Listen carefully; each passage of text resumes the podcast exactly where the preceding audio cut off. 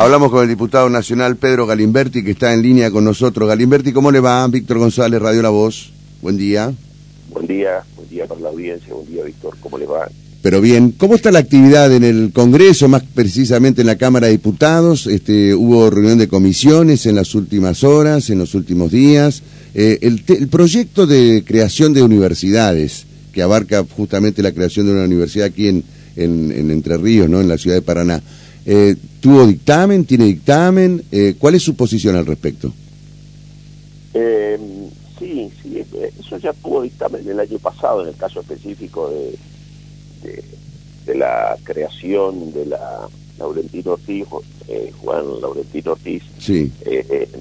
que en definitiva es lo que hoy es la Facultad de Ciencias Sociales de, dentro de la Universidad Autónoma de Entre Ríos, digamos.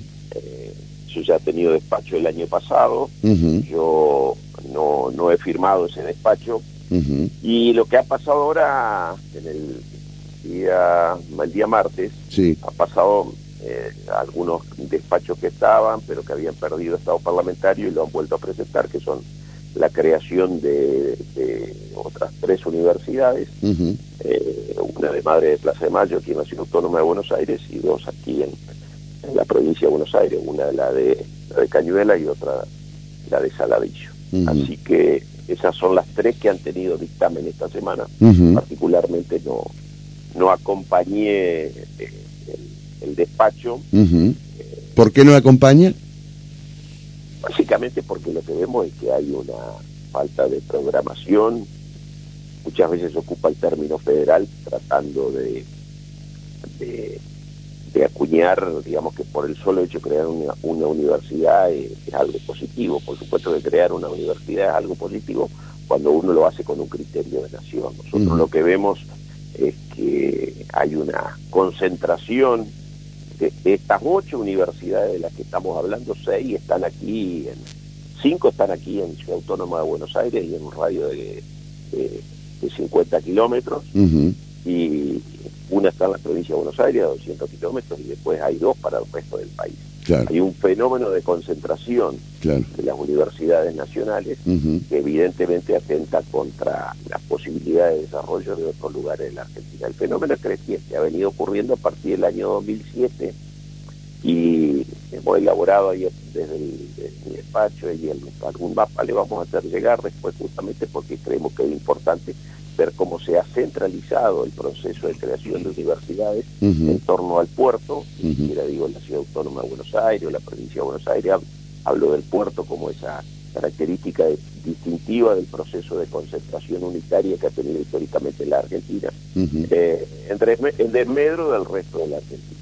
Después hay otra serie de cuestionamientos en función de cada uno de los de las universidades que se pretenden crear, pero entendemos que la educación superior en la Argentina necesita, más allá de la legislación vigente, necesita una discusión de lo que pretendemos en materia de, porque cada vez que creamos una universidad terminamos asignando un monto importante eh, de dinero que necesitamos que verdaderamente tenga un efecto eh, positivo en la educación de, los de los argentinos. Y aquí lo que vemos es que muchas veces eh, la concentración es lo que prima únicamente con el criterio que hay mucha gente en esos lugares. Las casas de estudio ya están, hoy tranquilamente se pueden armar subsedes eh, y muchas veces lo que se termina generando en lugares muy cercanos son estructuras que luego por supuesto hay que mantenerlas. ¿no? Eh, así que es importante dar la, discusión.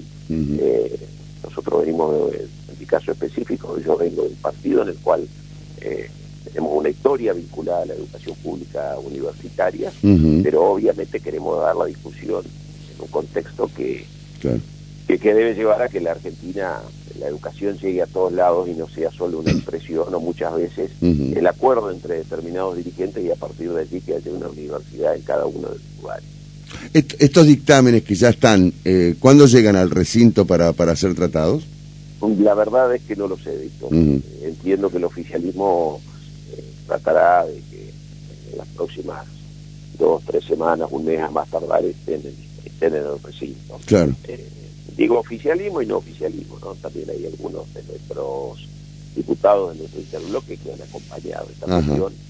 Eh, por ejemplo, hay gente de Evolución que ha acompañado alguna de estas universidades, pero eh, estamos, estamos para dar una discusión que entendemos eh, que a veces puede parecer como una medida eh, poco inteligente en términos de decir cómo no van a apoyar la creación de una universidad. Sí, claro. Pero cuando uno lo ve, cuando uno ve cómo se están creando la universidad y sobre todo dónde se están creando, son dos factores a tener en cuenta. Evidentemente hay que alzar la voz porque está claro que no es lo que pretendemos en materia de educación superior en la Argentina. Garimberti, ¿hay unidad en Juntos por el Cambio entre Ríos? Claro que hay unidad. Obviamente que el, trabajo de la unidad y sobre todo después lo que ha sido eh, el proceso de la paso, como acontece siempre, hay que eh, hay que de alguna manera abonarlo con, buenas acciones. Este, nosotros integramos un espacio en la provincia de Entre Ríos que fuimos a un proceso interno donde hemos eh, donde sido la lista más votada la que conducía Rogelio Frigerio, bueno, vamos a estar allí acompañando ese proceso en la provincia de Entre Ríos. Mm. Está claro también que desde nuestro espacio planteamos claramente que la cuestión vinculada a un proceso de, construcción política que se inició en el 2015, que básicamente eh, eh, lo que hoy es Juntos por, por el Cambio a nivel nacional, que nació como Cambiemos, necesita un, nosotros entendemos que necesita algún tipo de otras reglas para que pueda seguir mm. eh, existiendo, digamos. El hecho de que nosotros no hayamos tenido un pegado nacional, evidentemente muestra, más allá del resultado electoral, mm. que hay algunas cosas para mejorar. Mm. Y eso no ocurre, bueno, habrá que ver cuál es el futuro de la, de la alianza en la que estamos. Pero, eh, claro, ¿qué futuro le ve, por ejemplo, si este Bullrich no no ingresa al balotaje, es decir, se termina el proyecto de Juntos por el Cambio el 22 de octubre. Algo que por ahí las encuestas lo están indicando, ¿no? Vamos a ver qué, acontece. Pues yo por eso insisto, digo, uno, como la vida, se, se, junta con algunos amigos, se junta este, con, con determinadas personas en función de algunas afinidades. La política no es diferente. Nosotros necesitamos tener o trazar un camino donde podemos tener, eh, cuando uno está compartiendo una mesa con los amigos y hay diferentes puntos de vista sobre algún tema, lo que no podemos hacer es que algunas acciones en definitiva terminen siendo eh, eh, que beneficien a, a, algunos sectores y a otros no dentro de un mismo espacio. Porque lo que nosotros tenemos que hacer la cuestión obvia es garantizar la igualdad en las condiciones de competencia, más otras cuestiones vinculadas al funcionamiento de la alianza, y obviamente que la gente decida esto es lo que tiene que estar perfectamente claro. Pero bueno, ahora camino al, a la elección de octubre, obviamente que vamos a, estar en, eh, trabajando con la candidatura de Frigerio, que ha sido eh, el más votado en nuestro espacio político, y que eh, obviamente hay que trabajar en la construcción de de la masa crítica de los votantes, digamos, porque dos meses en la Argentina es mucho tiempo y no solo hay que lograr que, voten en nuestro espacio mayor cantidad de personas, sino también algunos que no nos hayan votado y también reafirmar los que han acompañado con su voto a nuestro espacio, para lo cual desde la dirigencia siempre hay que dar señales, sobre todo en un contexto tan difícil desde lo económico y social como tiene hoy eh, la Argentina, donde los cambios a veces se producen de manera muy rápida. ¿Y cree usted que va a dar esas señales, Frigerio, para contener esos 52 mil votos que logró usted en las PASO? A mí no tengo ninguna duda que Frigerio tratará de hacer lo mejor posible, no solo para, para esos 50, sino para ver también cómo hacemos que algunos que nos hayan ido a votar mm. acompañen, o algunos que hayan votado algún otro espacio político reconsideren y puedan apoyar su candidatura, sí, mm. sí, obviamente uno cuando está en campaña trata de encontrarle la vuelta a estas cosas como corresponde. Eh, ¿Y usted qué rol va a tener este, en, la campaña? Eh, en mi caso, la verdad que desde la semana pasada eh, estoy retomé el, trabajo legislativo un poco legislativo así que un poco no he retomado el trabajo legislativo y a partir de ahora seguramente habrá varias semanas que vamos a estar siempre acá, y después dependerá de algunos lugares. Habrá ¿Pero le pidió algo en especial este Frigerio a usted cuando se reunieron, que, que lograron la foto? No, eh, no, no, no, vinculado acompañamiento en la campaña no. Mm. Si me permitís, la verdad es que, bueno, está claro que el candidato es él, digamos, uno lo que podrá hacer es acompañar en los lugares donde tiene alguna gente que, ha estado con nosotros en el proceso de la paz o bueno esperemos ahí que, que, lugar me toca pero en definitiva yo en esto no integro ninguna lista soy un militante más con el compromiso que tengo desde hace muchos años.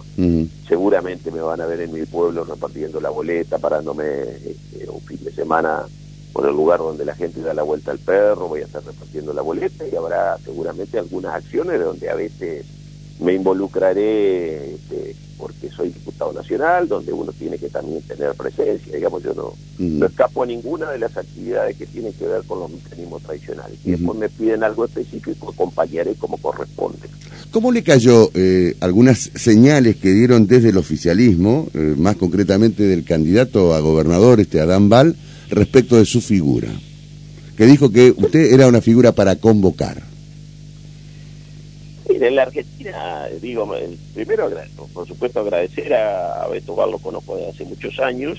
Eh, es un dirigente a quien particularmente respeto, él lo sabe porque eh, creo que el respeto es mutuo, tiene que ver con el transitar por los caminos de la política. Está claro que hoy hay una compulsa donde cada uno está en lugares diferentes y, yo lo que rescato de eso, por supuesto, es siempre el diálogo, digamos.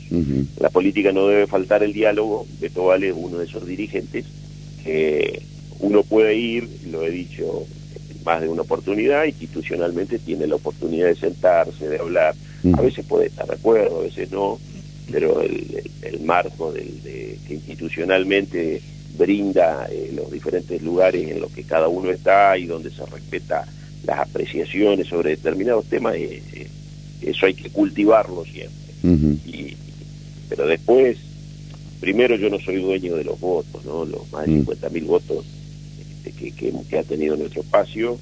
Eh, han sido expresión de entrerrianos que en libertad van y nos han elegido, por tal o cual circunstancia. Obviamente que tenemos un desarrollo político que a lo largo del tiempo bueno, nos ha permitido eh, ganar algunos espacios en determinados lugares de la provincia y lo que hacemos es, llevar nuestro mensaje. Eh, una de las características de nuestro espacio, que Entre Ríos cambia, siempre decimos, hablamos más por nuestras conductas que por nuestras palabras. Y en ese sentido tratamos de cultivar la coherencia porque nos porque entendemos que es fundamental este, para la construcción política y sobre todo en tiempos complicados para, este, eh, comenzar a sortear algunos problemas que hoy ya están presentes en la Argentina y, que a, los cuales Entre Ríos no está escapando que es absolutamente necesario para ir hacia, hacia otro modelo de, comunidad que nosotros aspiramos y creemos que es posible.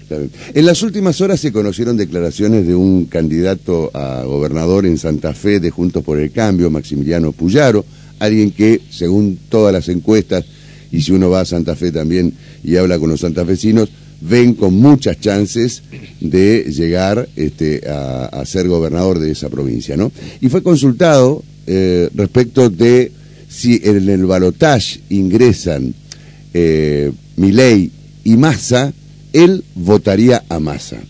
Le hago una pregunta a usted como ex precandidato a, gobernador. Si tuviera que elegir en, una, eh, en un balotaje entre Milei y Massa, ¿usted por quién optaría? La verdad es que no me, sinceramente no me he planteado ese escenario. Obviamente bueno, pero es un escenario posible, Galimberti. Sí, sí, sí, es posible, todo, todo es posible. Ahora, nosotros estamos dentro de un espacio en el cual tenemos que bregar para que eso no ocurra. Así que creo que todas las energías... También es cierto que es un espacio que no le permitieron pegar la boleta suya, ¿no? Sí, sí, está, muy incisivo, Víctor, hoy para la... No, estoy preguntando.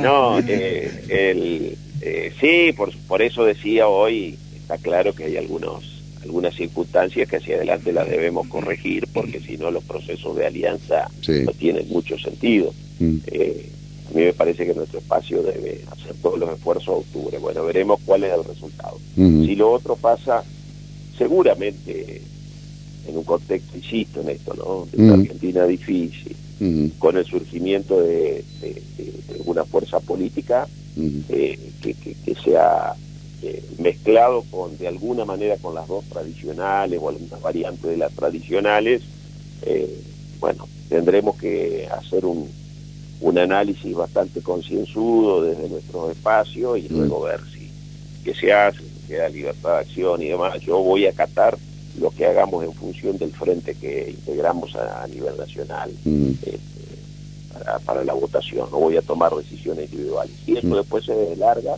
bueno, se, expresa de esta manera, veremos cómo, cómo, cómo avanzamos, pero seguramente va a tener que existir alguna decisión a nivel nacional respecto a cómo vamos a trabajar. Está bien, pero más allá de eso, ¿quién seduce más este, en, un balotaje de esas características entre Milei y Massa?